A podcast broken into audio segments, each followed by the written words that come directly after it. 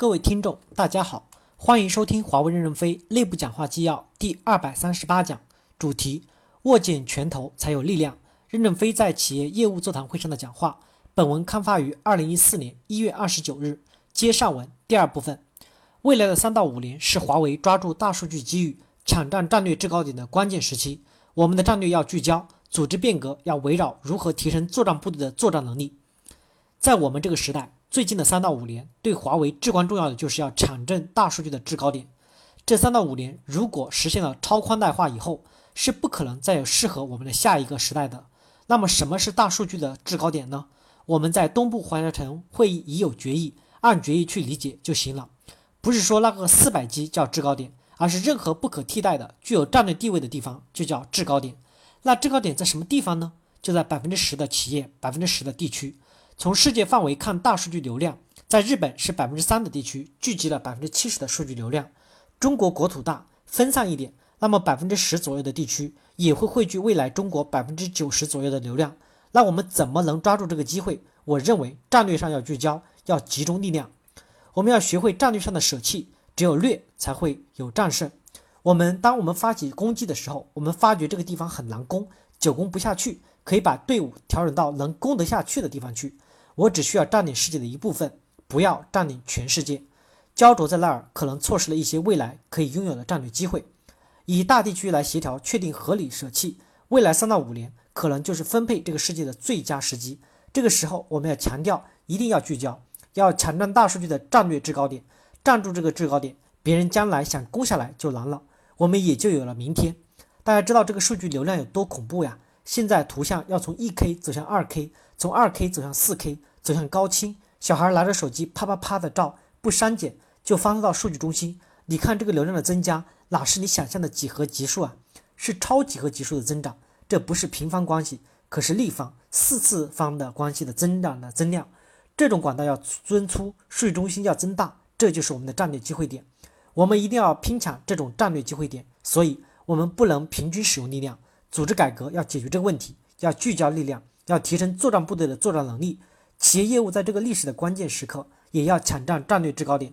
你们也要有战略要地，也做了不少好东西。第三部分，企业业务白手创业，目前取得了一些胜利，但也要聚焦，要盈利，不要盲目铺开摊子。胡厚坤的那篇文章已经上网了。我们贯彻的是获取分享制，就是说你不能老从爸妈这里拿钱，这样是不能持久的。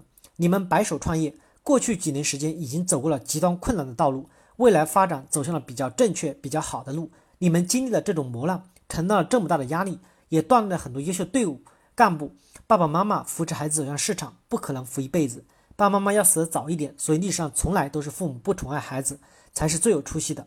公司实际上把你们当做小狐狸，把你们扔在企业业务这个沙漠里面了。活得下来的就是英雄，活不下来的，我们就把这个业务关掉。刚好你们这些小狐狸都活下来了，而且还有很多成为老狐狸。我并不指望企业业务迅速的发展，你们提口号要抄谁抄谁，我不感兴趣。我觉得谁也不需要抄，就是要超过自己的肚皮，一定要吃饱。你现在肚皮都没有吃饱，你怎么超越别人？我认为企业业务不要不需要追求立刻做大做强，还是要做扎实，赚到钱。谁活到最后，谁活得最好。华为在这个世界上并不是什么了不起的公司，其实就是我们坚持活下来，别人死了，我们就强大了。所以。现在我还是认为不要盲目的做大，盲目的铺开，要聚焦在少量有价值的客户、少量有竞争力的产品上，在这几个点上形成突破。好比战争中，我这个师是担任主攻任务，就是要炸开城墙，那么我打进城也就是前进四百米左右，这个师已经消耗的差不多了，接着后面还有两个师，然后就突进去了，从四百米突到一公里、两公里左右，接着下来再进去三个师，工程是这么攻的。所以我们在作战面上不需要展开的那么宽，还是要聚焦取得突破。当你们取得一个点的突破的时候，这个胜利产生的榜样作用和释放作用是巨大的。这个点在同一个行业复制，你可能会有数倍的利润。所以说，我们要踏踏实实沿着有价值的点撕开口子，而不要刚撕开两个口子就赶快把这些兵调去另外一个口子。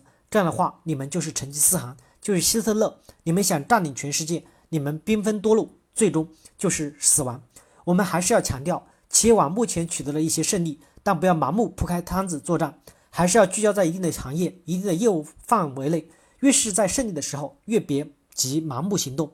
我原来也讲过，你们中国区实现了盈利，我允许你们中国区拿一半的利润去开拓市场，去做新市场的补贴开拓，但是要开拓有希望的市场，而不是送到最困难的地方去。你们可以采用这个扩张的方法。总的来说，我认为拳头紧握才有力量，分散是没有力量的。你们要考虑清楚怎么去突破，怎么去占领的问题。不要来问我要怎么办，我就看你能盈利多少钱。感谢大家的收听，敬请期待下一讲内容。